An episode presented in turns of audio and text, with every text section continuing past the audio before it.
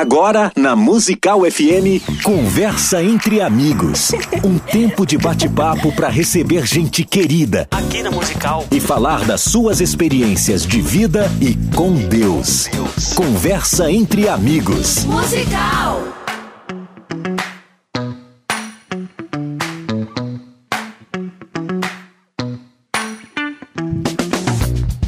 Dia na graça e na paz de Jesus. Eu sou o pastor César Cavalcante e mais uma vez, para a glória de Deus, está no ar mais um programa Conversa entre Amigos, uma vez por semana.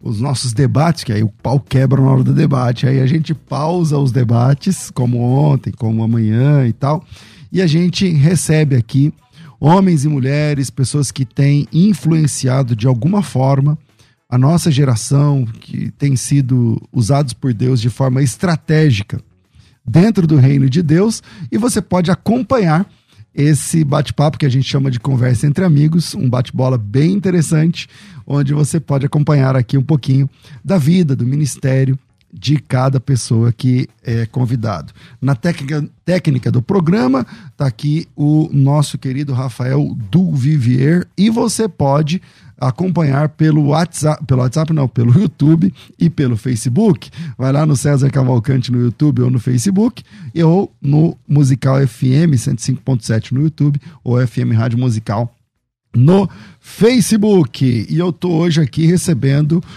o Doutor Cássio Yudi. é, é, é, o Yudi, o Yudi, conhecido como Yudi Tamashiro, nasceu em Santos, apresentador de TV, cantor, já cantou e já dançou pelo Brasil e pelo mundo, se tornou conhecido aí nos começando do ano 2000, comandaram o programa Bom Dia e Companhia, Isso. e de lá para cá é, passou por diversos programas de TV, reality show, A Fazenda, Verdade, cara, ele teve na Fazenda, legal. é, enfim, o Yudi também participou da, da, do Dancing Brasil, exibido na Record, foi o vencedor da competição, porque dançar é com ele mesmo, vamos saber agora se é com ele mesmo ou se era tal. Enfim, um fenômeno, quase 500 mil inscritos no YouTube, 4 milhões de seguidores no Instagram, é, com a gente hoje, pela primeira vez aqui na rádio Musical FM. Yudi, bem-vindo, querido. Opa, bom. Maravilha, tamo junto. Obrigado né? pelo convite, tô, tô bem feliz. Legal. E mais feliz ainda que não tem um, um, outro cara aqui na minha frente. Você já viu os debates? Já viu? Já. já. Debate pau quebra, né? Então... Pô, Mas hora, vamos conversar, vindo. vamos trocar ideia. Tô, tô bem feliz, então. Yudi, é, acho que vou começar com as perguntas mais piegas e a gente vai apertando o parafuso conforme, tá conforme vai crescendo. Cara, você nasceu em Santos, é, você é lá de baixo, lá da Baixada. Sim. Como que você conseguiu entrar na TV, no, na, na segunda maior TV do Brasil, uhum. na briga entre as três grandes, o SBT tá lá. Tá. Como é que você conseguiu? Bom, é, eu consigo, hoje, eu consigo ter noção, assim, o que que o que, que aconteceu na minha vida, né? Eu nasci em Santos, mas a minha mãe esperou aquele tempo de criança para poder fazer uma viagem longa, né? Uhum. E com um ano eu chego no, no Japão. E aí moro do 1 aos 5 anos de idade. Caramba. É, estudei no, no Japão. Então eu aprendi essas Quem é do duas... Japão? Seu pai?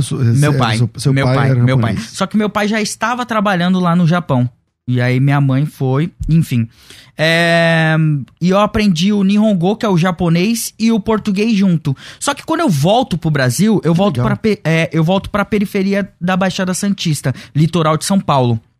E quando eu entro dentro da, do, daquele local, eu falando japonês, com trejeito de japonês, eu, eu comecei a sofrer um certo preconceito real. Porque você assim, não falava português, né? Não, eu falava, mas bem Ruim, enrolado. Só em casa, é, Exato. E aí meus primos, pessoas próximas começavam a rir de mim, sabe? Ah, tá falando errado, fala direito, moleque. Então eu fui criando um certo bloqueio ali. E aí eu, caramba, eu não, não me encaixo nesse, nesse meio. Eu não faço parte disso. E aí foi meio que natural, assim. É, eu acho que a arte surgiu na minha vida para eu poder é, me comunicar melhor com, com o público e me destacar também. Com quantos num... anos, então? Sete anos. Aí você entrou em quê? Com sete anos, teatro? eu, eu- sete anos eu já cantava e já dançava. Obrigado, Thaís. É, nisso a minha mãe tinha construído uma escola, uma escola na, na periferia, escola de comunidade, com dinheiro que ela tinha Trazido do Japão. trazido do Japão. Essa época era muito forte, né? Uhum. Japão e Brasil, o lá pessoal ia lá ganhar dinheiro, Aí voltava. Comprar uma casa, uma montava- chácara, É. alguma coisa. Alguma coisa. Minha mãe montou uma escolinha. E meu pai um açougue.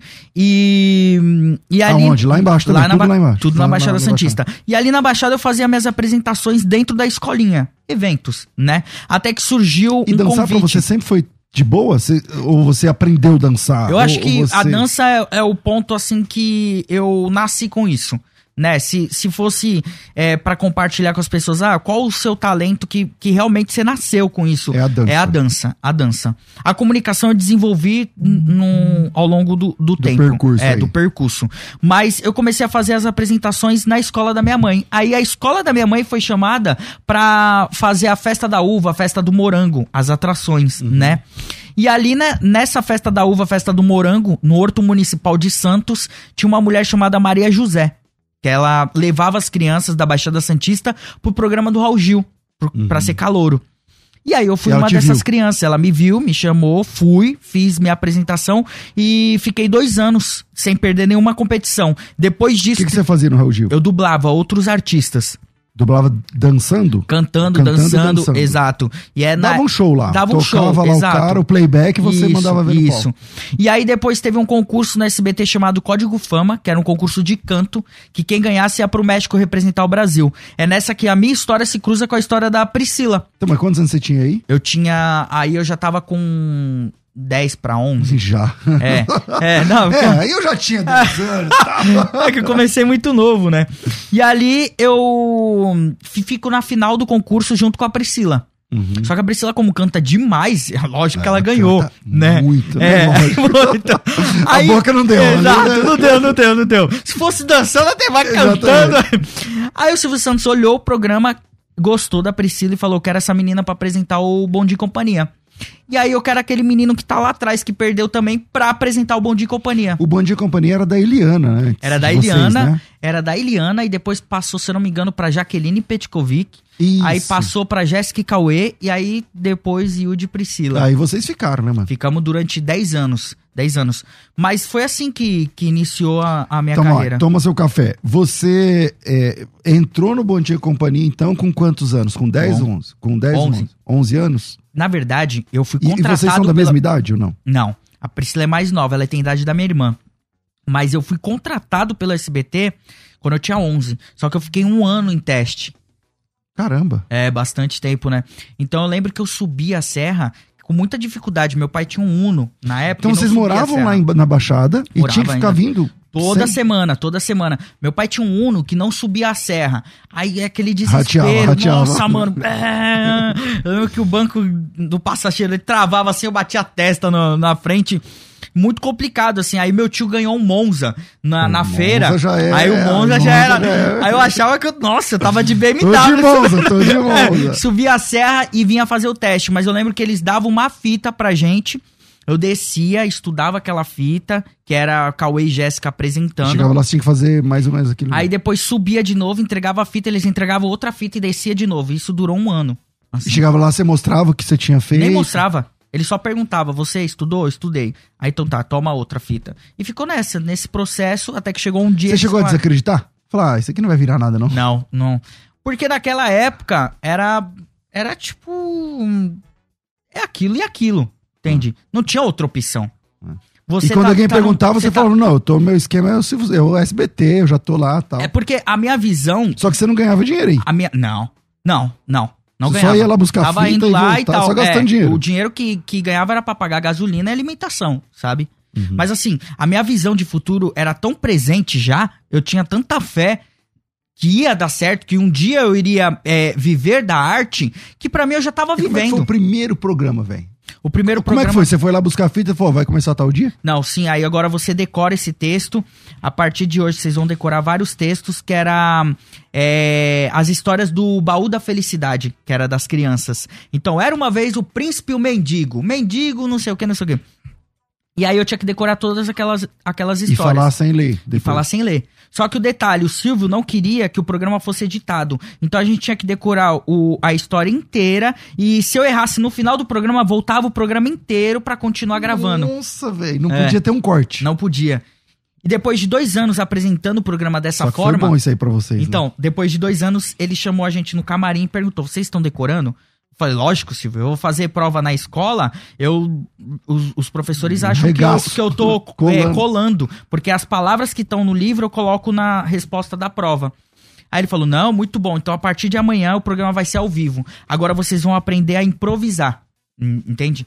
Aí louco, eu, caramba. Cara. Oh, ele foi, ele foi top então foi, com vocês, foi um porque baita professor ah, assim. Então, tipo, tiveram várias aulas que o Silvio dava sem falar que eram aulas, sabe? Só na prática realmente. Então e agora hoje... tem que fazer assim, aí você tem que se Exato. remodelar para fazer daquele jeito. Exato. E ali eu, eu comecei a enxergar que o Silvio Santos realmente estava me preparando para ser um comunicador né? Ele tava me preparando para ser um, um, grande artista. Eu que não enxergava isso, muitas vezes eu até reclamava, né? Porque eu tenho que decorar tanto? Só que eu entendi que depois no ao vivo ele colocava Rádio Musical FM de São Paulo. Aí, ó, vocês vão ter que falar isso no meio do programa. E no meio do programa eu, eu lembrava, entende? Quer dizer, E aí soltava. Então, é, foi todo um, um preparo. Tinha, eu acho que ele quebrou muito a cabeça mastigou tanto que ele passou de mão beijada pra gente, sabe? Toda, toda essa informação. Então, eu agradeço demais o, o, o Silvio. Hoje eu tenho contato mais com as filhas, agradeço pessoalmente, falo, meu, seu pai é um gênio e tal. Aí elas falam, não, realmente ele é muito inteligente, ele, ele se dedica ao máximo para aquilo que ele, ele tem ele é fazer. exigente pra caramba também, Muito, né? sempre foi. Assim, nas reuniões que a gente fazia, ele chegava, brincava com a Priscila, brincava comigo, e quando ele falava, bom, agora vamos falar de trabalho, aí ele tratava a gente como adulto mesmo, sabe? Na visão de muitos, pode parecer assim. E sempre que... quem tava lá? Seu pai, sua mãe? Não, sozinho. Pais... Sozinho? Sozinho. A gente entrava no camarim sozinho para conversar com ele. Para ter mais a liberdade também. Porque ele era muito frio quando ele cobrava Cara, as coisas. Como é que foi? Porque, tipo assim, então seu pai tinha um ano que não subia direito a serra, então quer dizer que vocês eram pobres. Sim. É... Nunca passei fome. Não, tudo mas... bem, mas é pobre. Mas é. Não tô dizendo eh, faminto, nem nada disso, uhum. mas era pobre. Uhum. Agora, é, você começou a ganhar mais dinheiro, então, do que seu pai ganhou lá no, no Japão. E aí uhum. você começou. O orçamento principal da sua casa era nas suas costas. Sim. Você não se sentia. Eu fico, eu fico essa dúvida. Tipo, eu vejo o Neymar, por exemplo, que trabalha com o pai dele. Você uhum. tinha seu pai até pouco tempo atrás, Sim. sua mãe. Uhum. E que são, tipo, seus empresários. Aí, uhum. mas, tipo, dinheiro você que traz pra dentro de casa. Sim. Não sobe pra cabeça, não, Yudi? Tipo assim, falar assim, mano, eu quero isso. E, ah, é. é. então, na, na verdade, eu, eu não queria coisas materiais. Eu queria a minha liberdade, né? Você queria poder. Decidir. Poder, poder. Porque eu, na minha cabeça eu, eu, já sabia que eu tinha dinheiro, eu sabia que, eu tinha fama, seu, eu sabia queria. que era meu, eu sabia que, que eu tinha tudo isso, mas eu não podia usufruir de nada disso, porque eu trabalhava de segunda a segunda. Entende? E a, o programa O Bom Dia Companhia chegou a ser ao vivo das 7 horas da manhã até 3 horas da tarde. E depois a gente gravava merchan. Então Já era até... boa tarde, bom dia, boa tarde, companhia. Boa tarde. boa noite, E depois boa noite, porque a gente gravava merchan. Entende? Então, trabalhava de segunda a segunda. E feriado, eles criaram o programa Feriadão do SBT, que a gente apresentava também. E aí e na época, a escola não pegava no pé? Pegava, mas tinha professor particular. Mas quem disse que eu queria estudar? Eu não queria estudar, porque eu sabia que eu tava ganhando dinheiro. Então, eu e você sabia não que... se levantava, tipo, contra seu pai ou sua mãe? Não, tipo nunca. Assim, falava assim, mano, eu... Não. Nunca, nunca. Nunca, porque eu sabia que a cobrança não vinha deles. Vinha de mim com, com os meus diretores e as pessoas que, que me guiavam. Mas eu também sabia que era a única oportunidade para eu mudar o resultado da minha família. E você entende? teve tempo para ser criança, velho? Não, não tive. O que, que você sentiu falta? Falou assim, mano. Eu, eu não tenho amigo da minha idade, por exemplo. Os meus amigos têm 40 anos, têm 50, 38. O único você amigo que eu tenho da minha idade. que atravessou a infância com você, não. não tem. O único amigo que eu tenho da minha idade, que é o meu melhor amigo de infância, que estudou comigo, que viveu todas as loucuras comigo, que era mesmo intenso que eu, vivia a mesma coisa que eu, tá preso. Entende? E se converteu dentro da cadeia. Recebi uma se... carta dele falando que ele se converteu, que quando ele sair, a gente vai fazer a obra de Deus junto. Pô, que da hora. Então, assim, é o único que eu vejo que tem a, mi, a minha idade, entende? Mas eu vejo algo muito forte de tudo isso. Eu vejo o trabalhar de Deus sobre a minha vida. Hoje faz muito sentido. Porque eu sempre. Eu cheguei num momento da minha vida que eu falei: caramba, beleza. Eu comprei o carro que eu quero, eu fiquei com a mulher que eu quero, eu tenho a casa que eu quero, eu já fiz as viagens que eu queria, eu já. Hum. Qual que é o sentido de tudo isso? Tá, e agora eu sou famoso e enche meu saco, porque toda vez que eu saio na rua, o pessoal fica pegando no meu pé. Entende? Uhum. A, só que depois que eu conheci a Cristo, fez sentido. Eu falei, caramba, Deus vinha me preparando o tempo inteiro e dando experiências para eu me conectar com essas pessoas e falar assim, caramba, eu, vivi tudo isso e o não foi que, capaz para me trazer a felicidade. O que, que veio primeiro, a sua conversão ou a sua saída do SBT? Foi a saída do SBT. Por que, que você quis sair? Porque eu já não aguentava você quis mais. Sair, eu ou, quis ou sair. Eu, seu... eu pedi minha demissão. Eu não aguentava mais. Porque eu já tava. Em algum momento você se arrependeu? Não, em nenhum momento. Porque tudo que eu mais queria era a minha liberdade. E eu sabia que eu já tava com 22 anos, 22, 23. Eu já era um homem, eu era noivo e as pessoas me viam como uma criança. É, entende? Eu já tava no meu limite. Eu, eu ia dar entrevista, as pessoas olhavam e falavam assim: Mas isso é uma criança. Eu não era, eu era noivo, eu morava junto com a minha mulher, eu pagava as contas, eu mantinha minha casa de pé, eu, eu tinha minhas responsabilidades, tinha meus funcionários, eu depois montei uma produtora de três andares, que eu gastei um milhão e meio pra, pra é, abrir a produtora, eu coordenava uma equipe e as pessoas me olhavam como criança. E aquilo me consumia Porque por dentro. Foi sempre aliado ao, ao Bom de Companhia, Exato. apresentação, apresentador de programa para criança. Exato, tal. exato. E assim, eu acho que isso acontece Não dá um ódio quando a pessoa fala do PlayStation até hoje? Não, hoje não. Mas na época dava. É, é na época dava muito. Hoje não, porque é, eu ganhei muito dinheiro com isso, né? Uhum. Eu faz... Aí eu comecei a enxergar que o mercado do game tava dando muito dinheiro. Opa, então eu vou fazer evento de game. Aí eu fui contratado pela Ubisoft que é a maior empresa. agora pode falar de PlayStation. É, então, entendeu? Então eu usei daquele, daquele rótulo, daquela, daquele, daquele nicho, apelido. Daquele, é. aquele, era um apelido para mim, sabe? Tipo, Você era um menino é, PlayStation, do PlayStation, é, é, entendeu? Eu usei isso como algo positivo para minha vida. Então, quanto mais as pessoas falavam, mais eu aí era você lembrado. chegou lá e falou, mano, faz as contas aí. Eu foi, tô saindo fora, foi, tal, a Liberdade cantou aí. Foi, a Liberdade cantou, exatamente. E aí, antes de eu sair, eu fui no Jaça conversar com o Silvio. E eu lembro muito bem o que ele falou. Ele falou assim, ó, Yudi, ó, presta atenção. Agora você vai aprender a ser um artista mesmo. Porque desde criança você tinha um suporte de uma grande emissora, você tinha diretores, você tinha assessor, você tinha um monte de coisa pra. Pra é, fazer você ser o que você é hoje. Exato. Agora você vai ter que levantar o projeto, você vai Correr ter que vender para as marcas, buscar parceiros que acreditam nesse projeto. Depois você vai ter que pegar o projeto, é, entregar para alguma plataforma, alguma emissora. Depois você vai ter que divulgar muito bem esse projeto, dar um bom resultado, para depois você continuar e aumentando o, a Porque antes era só você chegar lá de manhã e falar: oh, tive uma ideia, vamos fazer Pronto. assim assado. Pronto. Vamos mudar o cenário, vamos criar uma brincadeira, vamos. Tal. Mas ele falou: esse tempo, esse processo que você vai ter, vai ser o suficiente para você se tornar um grande artista. Porque o grande artista não é aquele que canta muito, não é aquele que dança muito, não é aquele que escreve muito, não é aquele que. Não. O grande artista sabe vender o grande artista. Você pode ver os grandes comunicadores da televisão, em primeiro lugar, eles são grandes empresários. O Silvio Santos, o Ratinho, o Celso Portioli. O Celso Portioli tem empresa que a gente nem imagina. O Celso foi o nosso empresário em um momento da nossa carreira.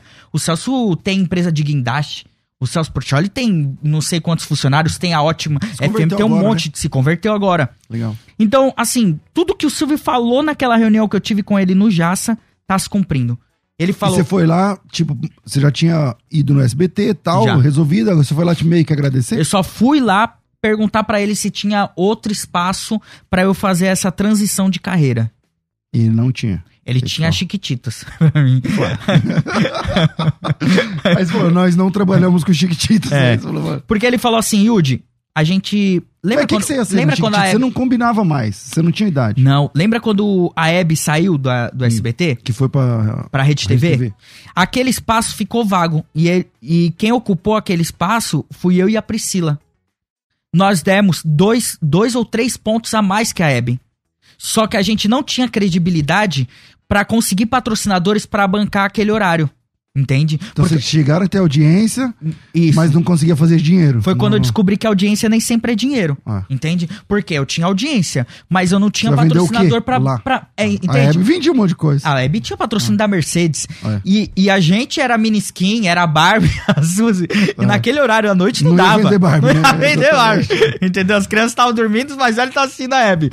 E aí foi quando ele falou, Yudi, eu- sei que você é capaz de apresentar, mas você ainda não tá no tempo pra aquele horário, pra aquela E grade. ele tava certo, né? E ele tava certo. Eu, com a minha a, imaturidade, eu tive um, um sentimento de rebeldia. Como assim? Dei Sabe? dois pontos. É, que não sei o que, esse velho não sabe o que tá fazendo e tal, ele não quer me dar oportunidade. Eu saí com essa. é, é, Essa esse- rebeldia. essa rebeldia. Só que hoje eu vejo que foi necessário tudo isso que eu passei, essa maturidade. Hoje tem minha família.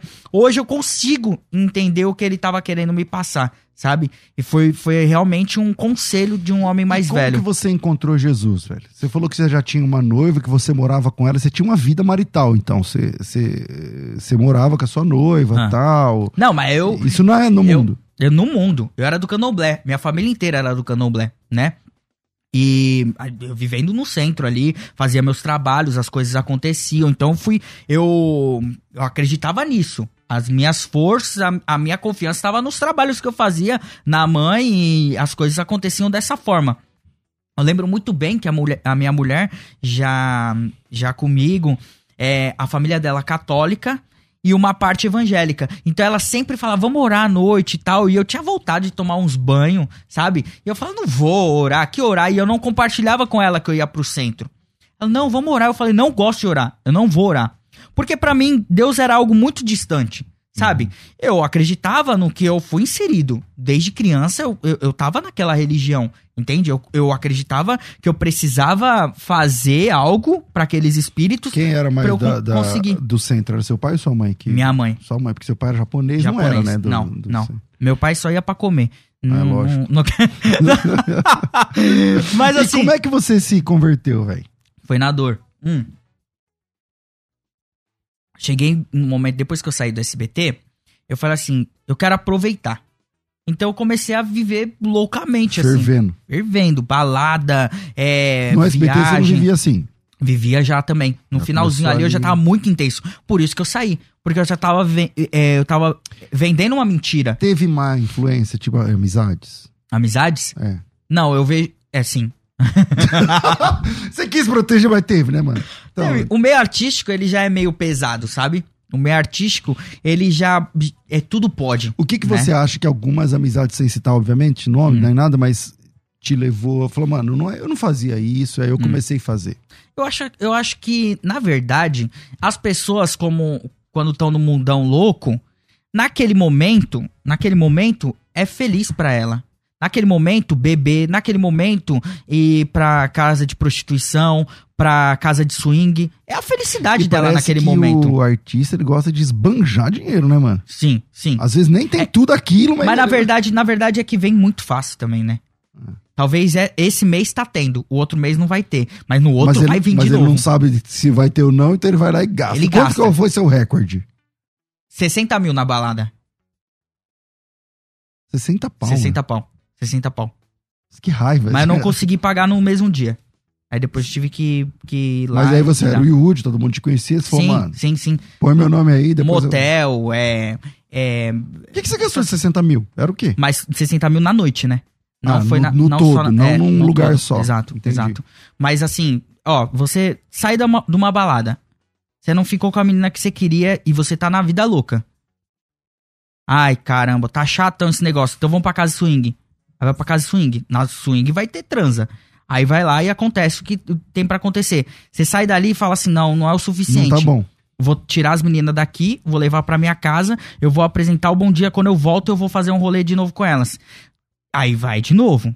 Ah, vamos pra bate e volta na praia. E virado. Virado, virado. é que é droga? Ah, mas você tá 18 anos, você aguenta. Eu hoje com É. 30 não aguento mais, não. mano. Eu não tô aguentando nem escutar quando vai, quando vai fazer. Entendeu? 18 anos, você manda pro moleque ali, ó. Tem três meninas lá te esperando, o moleque, mano, você é louco, mano. Fica dois dias. É dois dias, mano. 18 anos você aguenta tudo, Vai, mano. Você é o Hulk. E aí você vai indo, você vai E só gastando, fazendo, gastando, fazendo, gastando, fazendo, fazendo, gastando. E o pior, você você não tem amigos que, a- que conseguem te acompanhar, então você paga pra eles te acompanharem. É, porque você Porque gosta sozinho dos não caras, tem graça, eles não entendeu? têm a grana que você tem. É né? aquele, aquele papo de jogador, tá ligado? É isso aí. É, tipo, meu. Eu não, sou, eu não sou o cara, mas sou amigo do cara. É. É, e como é que você encontrou Jesus, Yudi, nessa vida? Quem te falou de Jesus? Como eu é que tava. foi, cara? eu tava. Eu comecei a gastar muito dinheiro e perder dinheiro. Eu falei, eu tenho que trabalhar. O que, que Porque eu sei não fazer? tinha, você não tinha entrando, né? Não, não tinha mais. O que, que eu tenho que fazer? É, vou fazer o que eu sempre fiz, cantar. E aí eu comecei a cantar na noite de São Paulo. Aí cantando na noite de São Você Paulo. que, que estilo? Que Black estilo? Music. É? Uhum. Aí eu comecei a cantar na, na, na noite de São Paulo, aí teve uma balada aqui, que eu chego na porta, tinham três meninos de terno e gravata. Aí eu chego, converso com os meninos, os meninos viram e falam, é, Deus, Deus quer falar com você. Ou você entrega a sua vida a ele ou vai ser Mas os tarde. caras estavam lá pra evangelizar? Tava, mano. É disso que eu tô falando. Tava. cara. Que eles estavam, na verdade, eles não foram lá, assim, saíram da casa deles pra irem lá. Eles estavam passando na frente da balada e aí Deus falou com eles e eles ficaram esperando a atração chegar, que era eu. E aí eu falei assim: "Ah, tá, beleza. Entra aí no, no show, quando acabar o show eu converso com vocês". Os moleques Ficaram. Pentecostal entraram, mano, coitado dos moleques. Os moleques entraram e ficaram lá atrás. Aí acabou o show, já tava muito louco, fui falar com eles. Os moleques falaram, é, a mesma coisa, né? Deus quer falar com você e tal. Eu falei, tá, tá, tá, eu também amo a Deus, eu amo vocês. Daqui essa Bíblia. Peguei a Bíblia e joguei no carro. Aí saí daquela balada e fui pra outra balada. Tá meio sem graça a balada. Peguei todo mundo que tava no camarote e levei pra minha casa. Fazendo uma festona na minha casa. É, aconteceu um negócio muito pesado lá em casa. Meus pais pediram pra eu não compartilhar. Aí eu expulsei todo mundo da minha casa. Nessa que eu expulsei, eu dormi. Quando eu acordei, eu acordei com a mensagem da Priscila. Yudi, Deus quer falar com você. A mesma mensagem A dos mesma caras. mensagem dos caras, meu. Aí eu falei, ixi, tá estranho esse negócio. Eu falei também pra Priscila no direct. Eu também te amo, Priscila. Beijo. Tal. tá- É isso. Despachando, né? É, porque eu não acreditava nesses bagulho. Tipo, é aquele papo assim que todo mundo que não tem o conhecimento fala, ah, esses pastores querem roubar. sempre, sempre era da igreja. Sempre, tal, sempre. Esses pastores querem roubar meu dinheiro e tal. E aí, isso foi de manhã. Quando foi à tarde, meu amigo aparece na minha casa, que era o iluminador da SBT, o Dodô. Apareceu na minha casa e falou, Yudi, você vai fazer o que hoje à noite? Eu falei, ah, mano, tá acontecendo uns negócios muito pesados na minha vida. Aí ele, não, vamos pro bola de neve. Eu falei, ah, não, bola de neve é igreja, eu não vou pra igreja, mano. Aí ele, não, lá é legal e tal. Eu falei, tem umas minas lá? E você nunca tinha ido, assim? Não. igreja? Não, eu fui uma vez pro bola por causa de uma menina. Mas eu, tipo, entrei saí rapidão. Ah, ele quer ficar ouvindo esse negócio, mó chato. E, e aí ele falou assim: Nossa, tem várias meninas lá. Você vai encontrar a menina da sua vida. Eu falei: Então eu vou, mano. E aí eu fui. Quando eu cheguei lá, quem tava pregando era o pastor Felipe Parente. E aí a pregação dele foi tão forte que eu falei: Cara, se, se, se o Senhor for tudo isso que esse cara tá falando, eu entrego minha vida ao Senhor. Eu quero um recomeço na minha vida profissional, eu quero um recomeço na minha vida pessoal, eu quero mudar. Porque não tá dando certo. E aí eu saí com um sentimento tipo algo aconteceu. Eu fui escutado, sabe? Porque minha vida inteira eu sempre falei muito e as pessoas só me escutavam porque eu Mas era o ali Yudi. você teve uma experiência, então. Mas ali foi muito intenso. Passou uma semana, o que, que aconteceu? Eu senti um vazio de novo. Eu senti, tipo, Não, eu caramba. quero ir lá de novo. Eu quero ir lá Eu- de novo. eu, eu- é, eu tô sentindo um negócio estranho. Só que o que, que, que acontece? É. O, a rotina falou mais alto e a busca da felicidade falou mais alto. Porque eu tava acostumado a buscar respostas no centro. Eu tava acostumado a buscar felicidade na cachaça, na mulherada balada, e tal. tal. O que, que eu fiz? Desci pra Baixada. Pra Baixada Santista. Cheguei lá pra conversar com a minha mãe de santo. Aí quando eu sento na frente da mãe de santa, eu falo: Ó, eu quero voltar pra minha ex-mulher, que no caso é minha esposa hoje. Eu quero emprego, eu quero isso, eu quero aquilo. A mãe de santo olhou bem na minha frente e falou assim: Ó, eu não tenho como fazer mais nada sobre a sua vida. Porque tem algo maior cuidando da sua vida agora. Ali eu falei assim: Mano do céu, que que isso? Aí você falou, já não é mais ela também que vai me. Eu falei, caramba, aquele. Só o negócio de levantar a mão e falar, Senhor, eu te aceito. Mas foi com fé, foi um negócio assim, tipo, eu, eu não De tenho mais verdade. força, de verdade mesmo. E ali as coisas voltaram a acontecer na minha vida. Ali, depois de uma semana, eu fui chamado pra fazer o musical dos Mamonas Assassinas. Onde eu comecei minha carreira dublando os Mamonas Assassinas no programa do Raul Gil.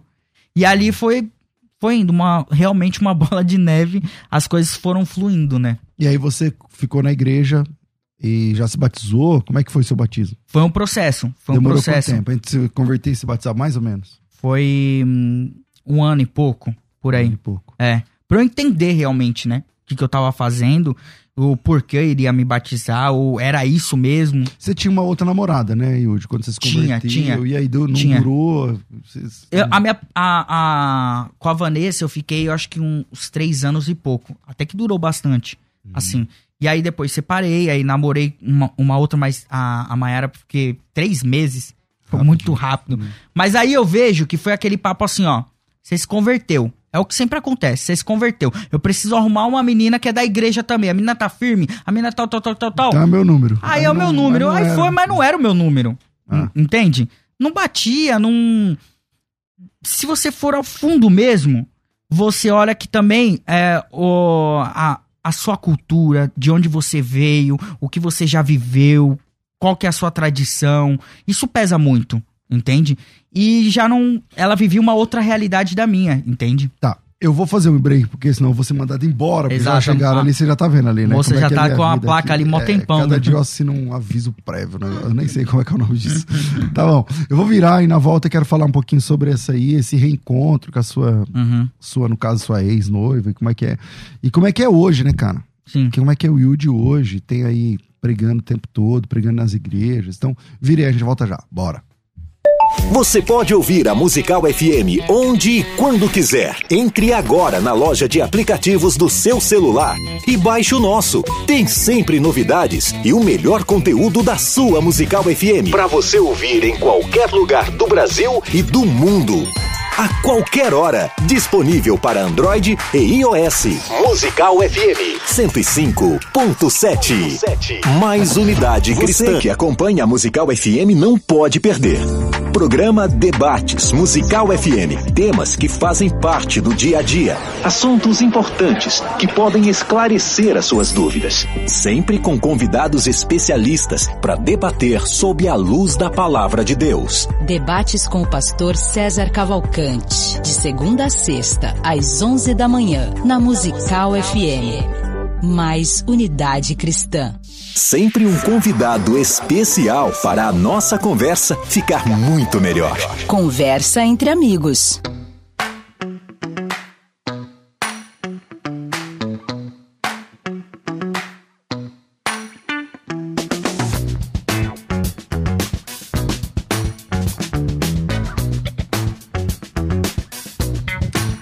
Volta com o nosso programa Conversa entre Amigos e eu quero falar exclusivamente com você que no dia 8 de outubro vai acontecer a Faculdade Teológica Bethesda, tem mais de 100 mil alunos. Para você que busca teologia, entra lá faculdadebethesda.com.br e tal. E é, vai acontecer no dia 8 a segunda turma da imersão hebraico fácil. O que, que é imersão hebraico fácil? O Antigo Testamento foi escrito em hebraico, a maior porção da Bíblia é escrita em hebraico. Mas hebraico, claro, é uma outra língua. Os algarismos, as letras são diferentes. E a- na imersão, você vai conseguir ser alfabetizado, ser alfabetizada na língua original do Antigo Testamento. Ou seja, você vai aprender os quatro pilares da alfabetização: leitura, escrita, pronúncia e transliteração. Leitura, escrita, pronúncia e transliteração. Tudo isso numa única imersão, começando às 8 e meia da manhã indo até às 18 horas. Você precisa de uma caneta, um caderno grande e a sua Bíblia em português e, claro, muita vontade de aprender. Se esse é o seu caso, se você quer aprender hebraico de verdade, ler, escrever, falar, transliterar do hebraico para o português, se você quer profundidade. Aliás, quantas pessoas do seu convívio, na sua igreja, sua família, seus amigos, seus vizinhos, quantas pessoas do seu convívio leem a Bíblia no, no texto original? Escrevem em hebraico. Então, que tal você ser essa pessoa, essa âncora para as pessoas que estão ao seu redor? Então, se você tem interesse em aprender hebraico, vem participar da imersão. O WhatsApp é 011 São Paulo 9 9007 6844 011 9 9007 6844 9007 6844. Chama aí pelo WhatsApp, coloca teu nome, tracinho imersão e a gente manda para você o link. Ainda está no preço promocional, que é apenas 120 reais. Se você tem interesse, então me chama no WhatsApp e venha. 9 9007 6844 119 9007 6844 Faculdade Teológica Bethesda moldando vocacionados. Você pode ouvir a Musical FM onde e quando quiser. Entre agora na loja de aplicativos do seu celular e baixe o nosso. Tem sempre novidades e o melhor conteúdo da sua Musical FM para você ouvir em qualquer lugar do Brasil e do mundo. A qualquer hora, disponível para Android e iOS. Musical FM 105.7. Mais unidade cristã. Sempre um convidado especial para a nossa conversa ficar muito melhor. Conversa entre amigos.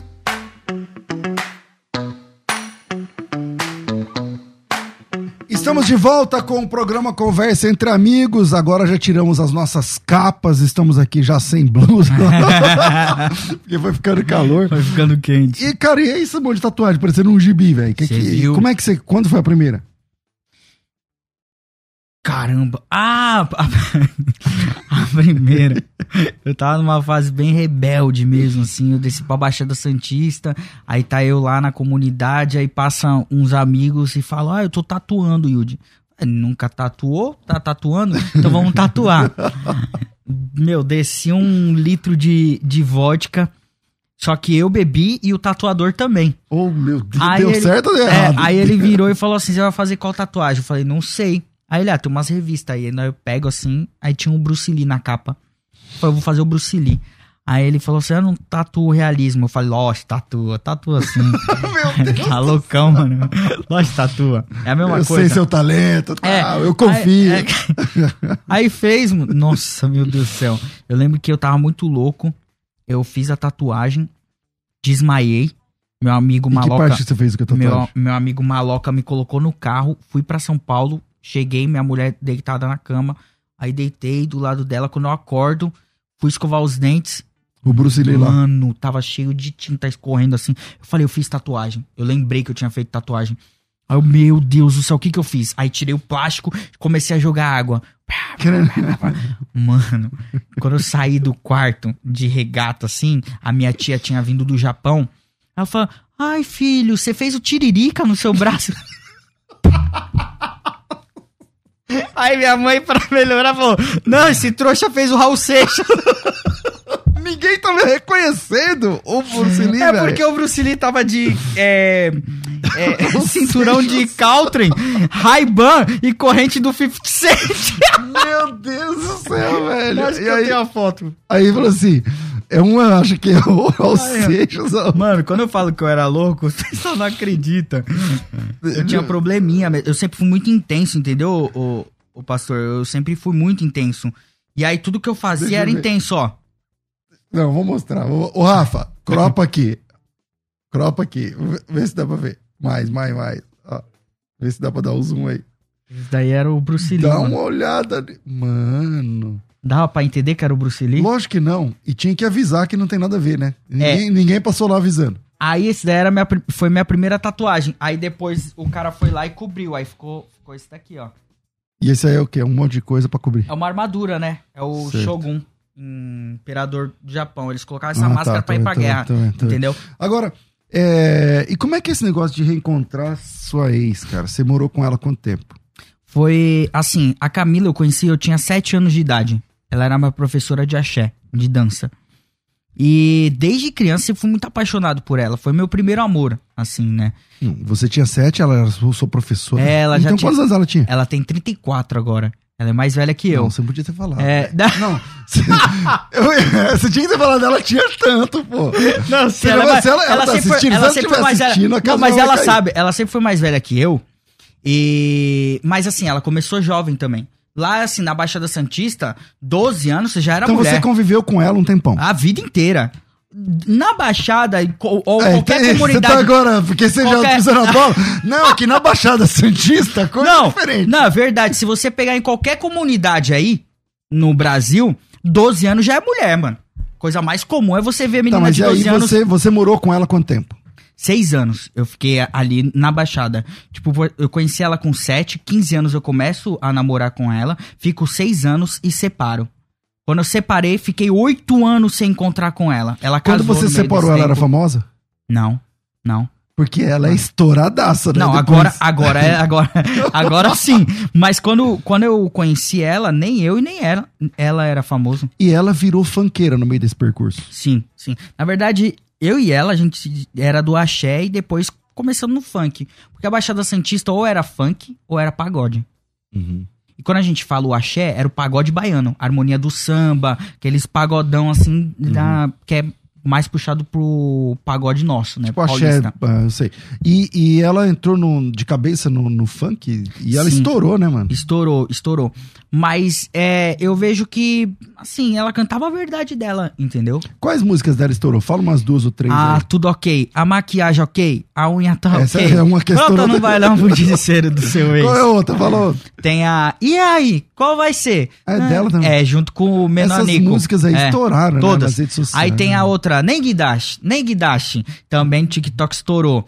Aí tem a... Da, que é, Então, quando você reencontrou ela, ela era estouradaça. estourada. Mas antes dela estourar no funk, ela estourou no sertanejo. Que era a música Sabe aquele gelo que você me deu. Que aí o Wesley Safadão foi e gravou também. Caramba. Enfim, ela já, ela já tinha feito o nome dela na música. Só que aí quando eu volto com ela, ninguém sabia dessa história. Tipo, ninguém sabia que ela foi criada comigo. Ninguém sabia que eu já tinha morado com ela. Ninguém sabia que viemos do mesmo lugar longo e quem né? me ajudou no começo da minha carreira foi ela. Ni- ninguém sabia disso. Foi de repente eles viram um menino que se dizia é, evangélico namorando uma fanqueira. E você tava quanto tempo na igreja? Ah, foi agora, faz um ano. Eu voltei com ela faz um ano. E eu lembro que eu Aí o pessoal caiu de pau, hein, mano? é, muito, muito. Aí saíram um monte de notícia, falso crente, falso crente. Só que, mano, não é falso crente. Só que eu já tinha vivido coisas muito loucas na minha vida. Pô, eu tinha perdido meu pai. No momento mais difícil da minha vida, quem que pastor que tava lá Tem isso aí, pra né, estar mano? comigo? Tem Quem- né? ninguém, ninguém. Porque o Covid tirou seu pai, né, velho? Tirou meu pai. Mas e, e foi uma resposta. Você não tem que escutar ninguém, você tem que escutar a minha voz, que sou seu criador. Então, tudo que eu fui fazendo da minha vida, dali pra frente, foi somente Deus me direcionando. Entende? E aí, quando você. Quem você pregou pra ela? Preguei muito, muito. Então, quando você começou a namorar, ela não era crente. Não, nem um pouco. Nem um pouco. Mas eu conheci o coração dela, porque eu já tinha vivido com ela. Né? como é que você eu entendi que ela Como é tava que ela naquele estado, ela tava naquele estado ali, bebendo todos os dias, é, meu... E no glamour, porque tudo ela estourou, Glamour tal. e tal. Evento Ela no tava- Brasil inteiro. Ela tava vivendo aquilo por várias feridas que ela foi fazendo durante a vida, sabe? Por traição, por... Ah, é... Pô, sem dinheiro, e aí E quem depois vai que me você ajudar? Vai separou dela, ela se casou com outro cara, viveu. Se casou, tal. viveu, teve uma história e tal. Depois foi traída. A história dela também é bem pesada, assim. Mas hoje, com Cristo, a gente olha pra trás e fala: caramba, tinha um porquê viver Quando tudo você isso. entende que ela falou, mano, agora eu sou de Deus. Foi quando ela, ela veio pra mim e falou: teve um pastor que falou que. Eu esqueci o nome dele, meu. Ele grava uns vídeos aí falando dos outros. Aí ele falou que. É, que, que a minha mulher se vestia como prostituta de época. E ela, ela não conhecia a palavra, ela não sabia o que era certo, o que era errado, ela não sabia nada. Quando você recebe uma informação dessa, ah, você é uma prostituta de época, ela virou e falou assim: Ela não gostou muito da ideia. eu não quero ser crente. Esses crentes é tudo besta, tudo bobo, ficar criticando os outros, me chamando de prostituta de época, nem sabe o que que eu fiz, o que que eu passei, o que que eu faço pra conseguir pagar minhas contas, não sabe que eu saí de um relacionamento agora e que, meu, eu tive caráter sim de me manter firme e tal, tal, tal, não sabe da minha história. Aí eu falei assim, ó, presta atenção. Você não acredita que houve uma transformação na minha vida? Você tá me vendo, você me conheceu louco. Agora totalmente diferente. Você só voltou comigo porque eu tô diferente. Foi Cristo. O crente pode ser apontão, pode E ser julgador e tal. Não. Pode ser julgador, pode ser apontão, pode ser. Mas Cristo não é. Você tem que focar em Cristo. Você não, não acredita que Cristo fez uma mudança na minha vida? Porque até pouco tempo atrás eu entrava nas emissoras, nos eventos, todo mundo falava, ai, que, que talento desperdiçado. Hoje eu sou uma promessa. As pessoas do meu meio, que é o meio, o, o meu mercado de trabalho, que é o meio artístico, as pessoas me olham como uma promessa. Você não quer isso na sua vida também? Ah, eu quero. Então foca em Cristo. Porque nesse meio do caminho um monte de gente vai ficar falando um montão pra você E é isso aí. e tal. esse- Mas assim, o jeito de se vestir. Pô, ela tava acostumada a ir nos eventos com as meninas, tinha, tinha um padrão. Entende? Que é quase pelada, né? No é, quase pelada. E se não é for, se não for, Ah. tá fora de moda. Entende? não vai chegar lá de calça, jeans, de não sei o que, não Entendeu? vai, né? Aí o pessoal tá fora de moda. E, e outra, é um processo. Mas eu, por acreditar e ter muita fé de que ela era a mulher da minha vida e Deus tinha falado, "O me- a mesma mudança que eu fiz na sua vida, eu vou fazer na vida dela também, Então você namorava ela e ela saindo pra fazer esses shows eu ia junto. que era mostrando peito e bunda. Eu ia junto. todo. Eu ia junto. E os moleque que era do rolê comigo, quando me encontravam, ah, voltou. Tal, eu falava, voltei nada, mano. Tô aqui acompanhando a, a minha mulher e vamos trocar ideia aí. Aí os moleque vinha, trocava ideia. Aí nas festas que ia, todo mundo já sabia que eu tava firme, vinha falar comigo. Mano, tá bonita essa história, hein, mano. Caramba, eu também tenho essa vontade, mano, de viver isso. Eu tenho essa vontade, mas eu não tenho força. A minha mãe era da igreja, Mas minha aí, avó era da como que igreja. ela sendo crente com você, aí te- teria que trazer ela aqui um dia, fica aí Sim. um convite Aham. pra ela, pô, vai ser legal. Sim. É, cantando esse tipo de letra, velho. Então, aí foi um processo, né? No começo, até então, tava de boa. Só que depois ela Aí O vivendo. Espírito Santo vai tratando o coração da pessoa. Pastor, as pessoas, as pessoas que são do mundão, elas acham que a transformação é só nela. Quando vem do mundão.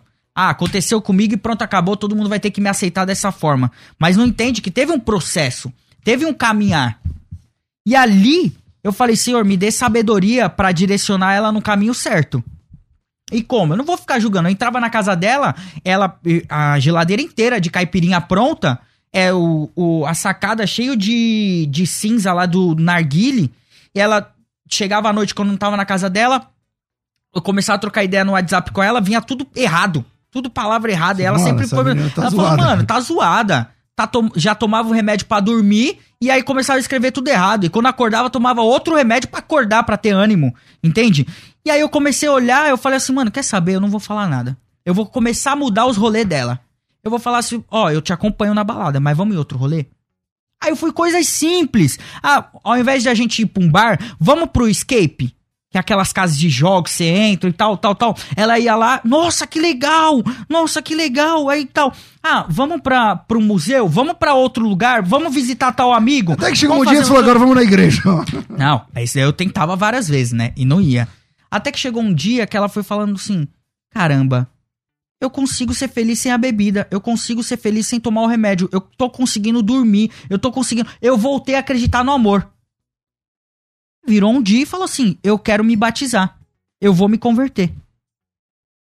Eu falei assim: ah, legal. Aí ela falou: mas você nem se empolgou, nem chorou? Falei: não, Deus já tinha falado que ia acontecer. Então, eu só, só não sabia a hora. Aconteceu. Assim como Deus falou pra mim, você é uma ponte entre Brasil e Japão. E aí eu tomei a decisão e falei assim, eu vou largar a minha carreira artística, eu vou largar o... a- eu tinha uma empresa de marketing digital, abri mão da empresa, saí da sociedade, saí da Ubisoft, que é a maior empresa gamer do mundo, abri tudo e falei assim, Deus vai colocar o meu propósito de vida com o meu trabalho e a minha vida vai caminhar. E foi o que aconteceu. Entende? Então, assim, na minha vida sempre foi muito visão de futuro, mas o futuro já estava presente. Hoje, ela canta ou não? Fora. No- hoje, no hoje, hoje ela saiu do funk. Saiu. Cara, mesmo estourada. Saiu. Ela saiu no auge dela. Saiu a pandemia, ela podia. Mas porque ela não se sentia bem ou porque ela não tinha mais como? Ela não se sentia bem mais. Ela já não fazia mais parte disso. Tanto que ela foi fazer o show aqui no Juventus, com o Barões da Pisadinha. Ela cantou quatro músicas. Na quinta música ela começou a chorar e no meio do show ela saiu. E foi lá pra trás. Não cabe mais, né, mano? E ela- eu perguntei pra ela, por que você não, não consegue mais? Ela falou, porque Deus falou comigo que ele já me tirou desse lugar e eu tô insistindo em voltar. Se O produtor na hora falou assim, Udi, ela tá falando que vai parar de cantar, fala pra ela continuar. Eu falei, não, demorou, demorou, deixa que eu vou falar. eu vou falar o quê? Tá. Bom, hoje, como é que é esse, esse negócio de Brasil e Japão que você soltou aí, mano? É o? Esse- O que, que a gente espera? Foi assim, eu falei, no game, por exemplo, tem pessoas mais capacitadas pra isso. É a molecada que vive o game. Eu não sou o melhor aqui. Eu não vou ser a peça-chave para que isso aconteça, para essa cena crescer mais. Então, eu me retiro e dou espaço a alguém preparado para isso. Na empresa de marketing digital, eu sabia desenvolver bons conteúdos junto com a equipe, o Lucas e o Tauan. Só que eu sabia que o meu chamado era muito maior que isso. Eu fui e retirei. E falei assim: Deus vai mostrar o que eu tenho para fazer. Porque eu já tava com, com isso dentro do, do meu coração. E meu pai já tinha falecido.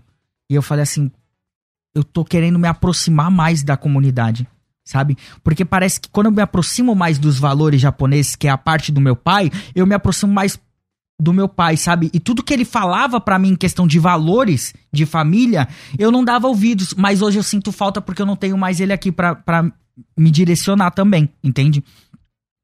E aí eu falo, caramba, Deus vai ter que mostrar, Deus vai ter que mostrar, até que o telefone toca. O telefone tocou, era o Marco Toguchi, lá de Goiânia, falando que ele queria que eu recebesse o embaixador do Japão no Brasil, em Goiânia. Aí eu falei assim: Meu Deus, eu não acredito nisso. Tá bom. Eu vou lá, mano. Falei, eu tinha acabado de voltar dos Estados Unidos. Eu falei, eu vou, eu vou agora. Eu do, tirei do, do, meu bolso, paguei a passagem, fiz tudo, fui até Goiânia. Recebi o embaixador do Japão. o cara, tal. Conheci. Aí depois disso, o embaixador falou que ia fazer um evento em Brasília e que era para eu participar desse evento e tal para falar. Fui lá na câmara, falei. E a, a melhor coisa foi que antes de eu subir ali no na câmara, Deus falou comigo: "Você vai falar de mim". Só que eu fiquei com o meu coração assim, falei, como é que eu vou falar? Aqui nesse meio, né? Aqui que só tinha japonês, eles não conhecem a tua uhum. palavra, eles não sabem, eles não, não vivem isso. Uhum. Pode ter um conflito e eu vou fechar uma porta aqui, sabe? Uhum. Só que quando eu subi ali, eu falei, ó, oh, eu vou falar uma coisa para vocês. Vocês estão aqui, vocês estão em solo brasileiro. E eu fui criado dentro de uma família onde minha mãe é brasileira e meu pai é japonês. Meu pai acreditava nos antepassados minha mãe acreditava em Jesus Cristo. Então eu fui criado dentro de um lar. Eu respeito muito que tinha que acender sem cor, aqueles incensos. Uhum. Eu respeito em questão de cultura ali dos meus avós e tal. Mas eu acredito em Jesus. E se eu tô aqui hoje é porque Jesus quis isso. E tem um porquê de tudo isso. Quando eu saí de lá, o embaixador me chamou para ir para casa dele. E eu fui almoçar junto com ele e todas as autoridades, diplomatas e todo mundo. E lá um dos diplomatas veio e me perguntou quem era Cristo. Caramba. Aí eu falei, como não sabe quem é Cristo? Não é possível, mano. Não é possível. Só que eu parei e pensei, se te perguntarem, eu me perguntar, o que que, que, que o Buda fez? Eu não vou saber responder. Eu já ouvi falar. cultura, né? Exato, eu já ouvi falar. E ele também só de nome, tá, mas não falar. sabe tá. Me fala como é que é. É, entendeu? Já ouviu falar. E aí foi quando caiu a ficha. Eu falei, pronto, é isso. Tem um povo, tem, tem um... um povo, tem um... Tem, e, e o, o, Japão, ele é o, o, o, país, é a terceira maior economia do mundo.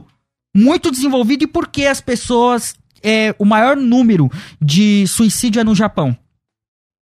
É tem um porquê. Mas existe uma cultura do suicídio, né? Tem um porquê, tem um porquê. E hoje você quer desenvolver algum projeto para Já voltar? tô desenvolvendo, já tô desenvolvendo. Tô indo pro Japão agora, em novembro. É, vou apresentar o Brazilian Day.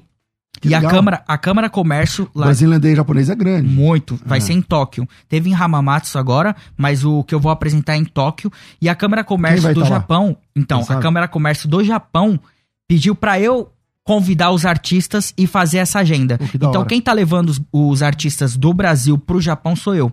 Que legal, entende? Aí eu tô negociando. É, é, é que tem, não tenho como chamar muitos artistas porque é o começo. Eu tô começando é, isso. A gente né? lá com 10 porque. É, é, mas eu tô levando dois. Um é o Coringa, porque as músicas dele toca nas novelas lá uhum. do. Porque eles então, assistem a Globo, uhum. né? Eles vão gostar, conhecem e é um show e animado. Outro? E a Fly, porque eles assistem o Big Brother. Uhum. Entende? Então, tipo assim, é, o Japão ele é muito desenvolvido, mas tem coisas ainda que estão passadas porque é muito longe. E a conexão entre Brasil e Japão era muito forte no passado, agora está um pouco distante. A China, a China e a Coreia estão muito presentes Japão, aqui. Né? Exato. É. Há 20 anos atrás era mais Japão, né? Exato. E aí, antes de eu ir pro Japão, que é agora em novembro, eu, eu vou fazer um evento no Japan House, aqui na Paulista. E a gente vai convidar diretores da Honda, Toyota e tal. E para quê? Porque eu tô preparando alguns projetos para conectar os mais jovens com os mais velhos, né? E e conseguir ter uma comunicação também da comunidade com os brasileiros. Só que a gente precisa do apoio dessas grandes marcas. E para isso a gente tem que fazer reuniões internas para que outras coisas aconteçam, né? Para terminar, cara, é, toda terça vocês estão num culto ao vivo? Como é que é o negócio? Toda, toda terça-feira a gente faz é, um encontro evangelístico, né? Eu e o Galego Alize e minha esposa, é, na Barra Funda. Então, toda terça-feira, 8 horas da noite, a gente tá lá Hoje na Barra tem. Funda. Hoje tem. Eu vou sair daqui, vou pra Alphaville dar um, mais uma entrevista e depois vou para lá. E é, qual o endereço? Como é o horário? Hum, eu acho. Ah, vai da é, rede social que Rua, Rua Barra Funda 1071. Rua Barra Funda 1071. Exato. Acha no seu, no seu, na sua rede social? No, na, onde acha, acha? Na, nas minhas redes. Tá. E também tem a, o Instagram do Confronto, né? Que o nome do, do nosso do, encontro do... é confronto. Só colocar confronto. Ou então pesquisa lá no do Galego. Galego sempre posta lá. Né? Tá, maravilha. Galego, o nome do Galego é Galego. Lá no. Na, é uma sigla Ixi, depois. É MBT. É, MBT. Galego MBT. Maravilha. Yudi, cara. Quero te agradecer. Foi ah. um tempo assim legal a gente bater esse papo, Muito conhecer bom. um pouquinho mais da tua vida, do, do teu testemunho. Bom demais, fiquei bem feliz assim. É... E na próxima você vem pro debate. Eu vou, vou. vou. Pra discutir coisas de Brasil e Japão. é, debater isso aí. Mas a coisa mais louca é que eu tô indo pro Japão, vou pregar lá também. Que legal. Eu eu o Douglas de Jesus Cop, ele me mandou ah, o Douglas. é, mandou um, o telefone de um pastor muito legal, o Davi, que já faz um trabalho de evangelismo bem forte no Japão lá. e vai, vamos fazer uns congressos, vamos fazer um, uns trabalhos lá bem legais. Legal, da hora. Seu arroba? Arroba Yudi Tamashiro. Yudi Tamashiro, mais uma vez. Obrigado, cara. Obrigado. obrigado. Foi um, um prazer, um privilégio a gente estar junto. Rafa, obrigado, Deus abençoe. Tô ficando por aqui. Um grande abraço a vocês. Às duas da tarde eu volto com o Boi Velho crescendo na fé. Tudo isso e muito mais a gente faz dentro do reino, se for da vontade dele.